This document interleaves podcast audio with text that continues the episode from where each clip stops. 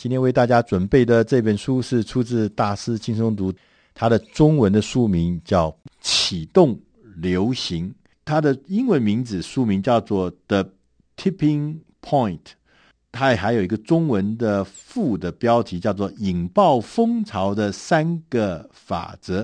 这本书的作者叫迈尔坎·格拉威尔。格拉威尔先生呢，他是美国《华盛顿邮报》、《纽约客》的记者跟特约的撰稿人，他写过好几篇跟趋势有关的文章跟书。呃，这本书呢，在中文版叫做《引爆趋势》，他也写过一个叫《截断两秒间》的一本书，也也出了一本书叫做《艺术跟大开眼界》等等的畅销书。他说：“我们这本书的呃作者呢，他说这个我们在历史上面呢看到很多很多的观念，可以很简单，最后会变成一个流行的趋势。那有些事情，譬如像犯罪潮，有的时候会开始流行；有一些什么呃默默无闻的书，可能会变成畅销书；有些生活的行为，譬如说越来越多人开始。”认为吸烟是流行的，青少年就开始吸烟。那这些口耳相传的事情，在我们的日常生活中，我们有时候会觉得它好像是有一个什么神秘的变化。诶，它怎么会蔓延开来？它怎么会散播开来呢？所以，怎么启动流行这件事情，是大家非常好奇的。它到底是用什么方法，或是有什么样的特征，或是有什么样的准则吗？这本书的作者呢，他是想要来解释怎么样子来开始引爆这个所谓观念，引爆潮流。在书的一开始，他就特别强调，他说：“流行啊，事实上是有特征的。流行呢，第一个特征叫高度传染性，意思就是说，有一群人，而且一小群的人，可以把流行。”透过这一小群人传播到广大的人群中。第二个流行的特征叫做小变化可以产生大影响。它其中有一个叫做临界点。当这个临界点到的时候呢，很多的其他的人就会像感染病毒一样，快速的变成一个大范围的影响。第三个特征，流行就是讲说变化发生的时候是又急速又剧烈，它不是一个直线式的上升，它可能是一个快速的，也许像这个爆炸的，它不是慢慢的、逐步的、等价的那种关系，它是像爆炸一样噼里啪啦就拉出去了。那在这书的后面也，他也第二段他也讲到，他说如果我们一件事情或一个观念啊，能够像这个病毒或者像感染一样，在一个某一个临界点的时候，到达那个临界点的时候，后面呢就会用爆炸急剧的方式来扩散。那这个点呢叫做 tipping point，那就他们说这叫做引爆点。引爆点，这引爆点呢是流行病学的研究者他们常常用的术语。我们好像有很多什么感冒，流行性感冒好像有这样的现象，就突然一下子就，呃，从很小，然后突然一下就变成很多很多人感染到，呃，什么在台湾看到了什么禽流感啦、流行性感冒啦，还有一些这个鸡瘟呐，或是什么鸭瘟呐。好像看起来都是这样，就有一个引爆点。他说要达到，作者说要真正达到理想上的这个引爆点，创造这个新流行，甚至新病毒或新观念，有三个法则。第一个叫做关键的少数，第二个法则叫粘着力，第三个法则叫情境力。那我们现在来聊一聊什么是关键的少数。他说。流行的传播的过程从来不是靠群策群力，不是靠一开始的时候不是靠什么一大群人，不是。他说是有有一群拥有特别技术技能的少数的特异分子来完成这大部分的工作。譬如像长袖善舞者，这些人他本来就是长袖善舞，他广结善缘，人缘很广，认识很多人，在某个产业里面，他是非常非常的，或某个领域里面非常非常多的朋友。第二种人呢是叫行家。什么叫行家呢？就他可能是在某一个领域里面，他总是掌握最新最有趣的消息灵通人士，总是意见领袖的人士。第三个是销售员，就有些人他特别喜欢说服人家，叫人家去采取行动。譬如说房屋推销员了，这些销售员，他又特别喜欢推销观念，推销他的一些想法的。要成功的创造流行，这三种人，特殊的三种人是你需要的。如果你想要真正的成功推动流行，要常常跟长袖善舞者、行家跟销售员打交道。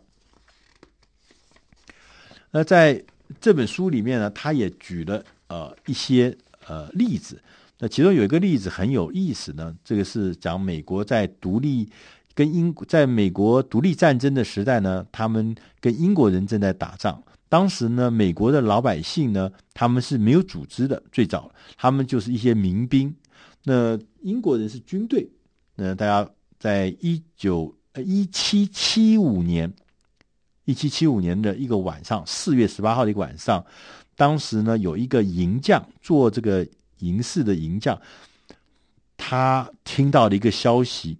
叫保罗·李维尔先生，他听到了一个消息，说明天，明天英国军队就要到哪里哪里哪里去做一些进攻的行为。这位银匠当天晚上连夜就花了两个小时，跑了十三里的路。去告诉那附近所有的一些地区的殖民地的这些领袖，告诉他们说，明天英军要来了，明天英军要来了。这消息就像病毒一样，很快的传播出去，甚至在第二天的呃呃凌晨一点钟的时候，传到了林肯，就后来的林肯总统的这个耳朵里面。那大家知道。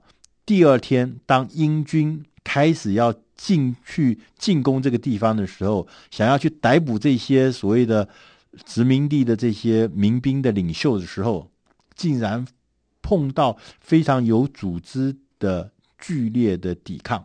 他这场战争呢，交战就开启了美国独立战争的序幕。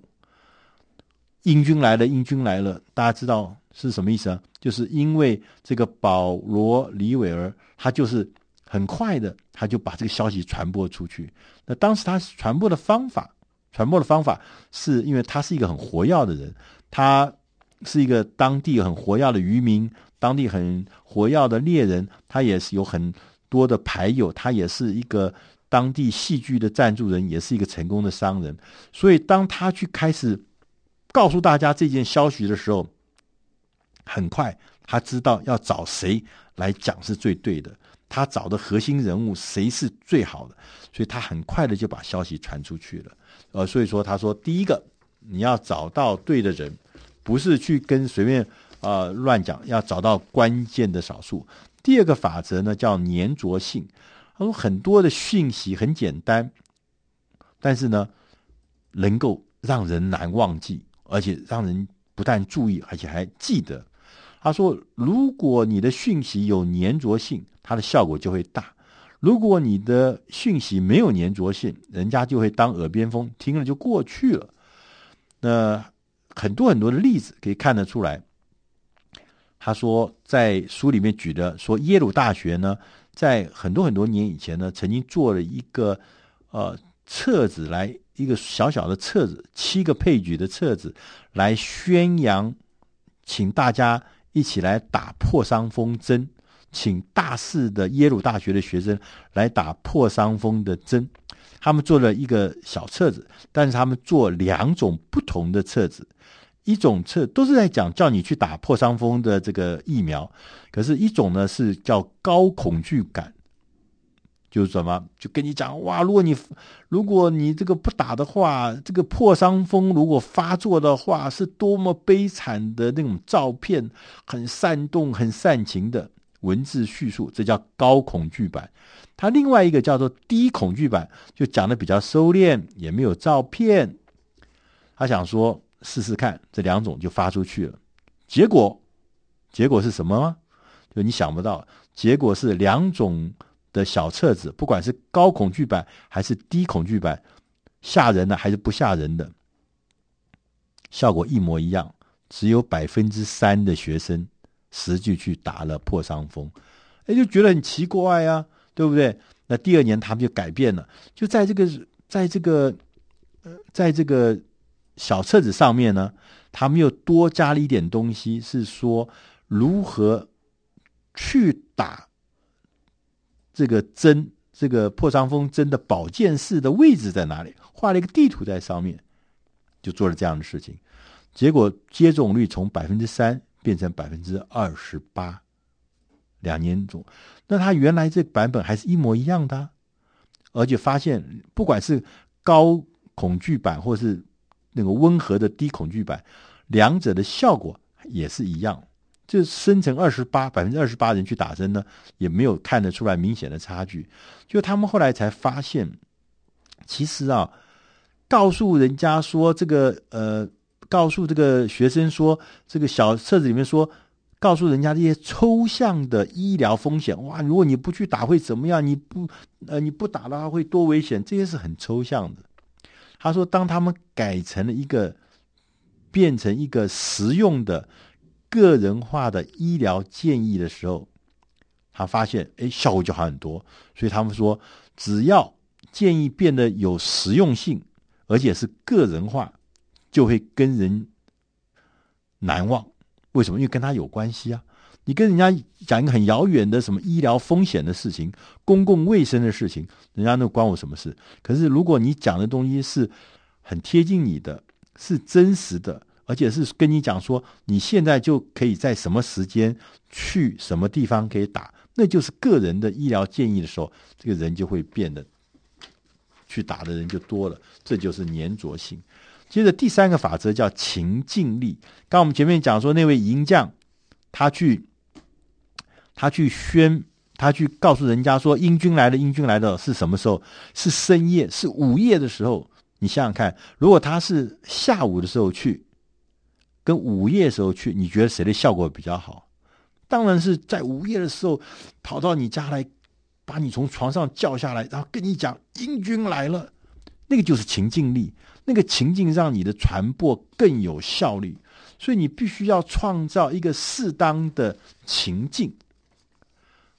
美国纽约的那个捷运局曾经有过一个实验，就是美国的这个当时的纽国美国纽约市的这个暴力犯罪很严重，所以他们提出了一个理论说，我们怎么样能够降低降低这个纽约的犯罪率？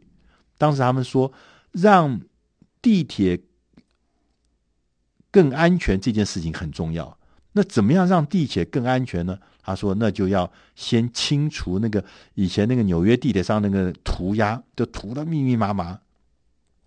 就他们就开始呢，每一个车子呢开出去之后，回来站里面立刻送去清洗，然后洗不掉的把它换掉，就是让它保持干净。”他说：“就这样子连续清洗的七年，果然果然让这个。”纽约市的地铁的犯罪率大幅度的降低，为什么？他说：“因为就是那个情境，那个情境，车厢变干净了，就没有人想要再去做，就比较少的想去做为非作歹的事情。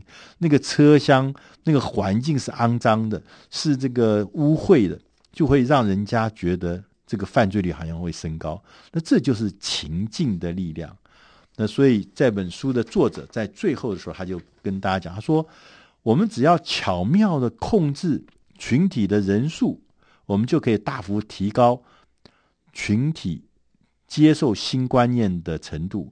我们只要修改这个资讯呈现的方式，就能够提高粘着力。我们只要找到几个拥有强大社交能力的特殊人士，你就可以让你的讯息快速的爆炸。他说：“这，你看看你生活周遭，似乎好像有很多事情是动不了、改不了的。它其实不是。我们只要轻轻一推，而且推在正确的点上，这个流行、这个讯息就会爆开来了。”以上。的内容是出自《大师轻松读》第五百七十六期，它的题目叫做“启动流行、引爆风潮的三法则”，希望你能喜欢，谢谢。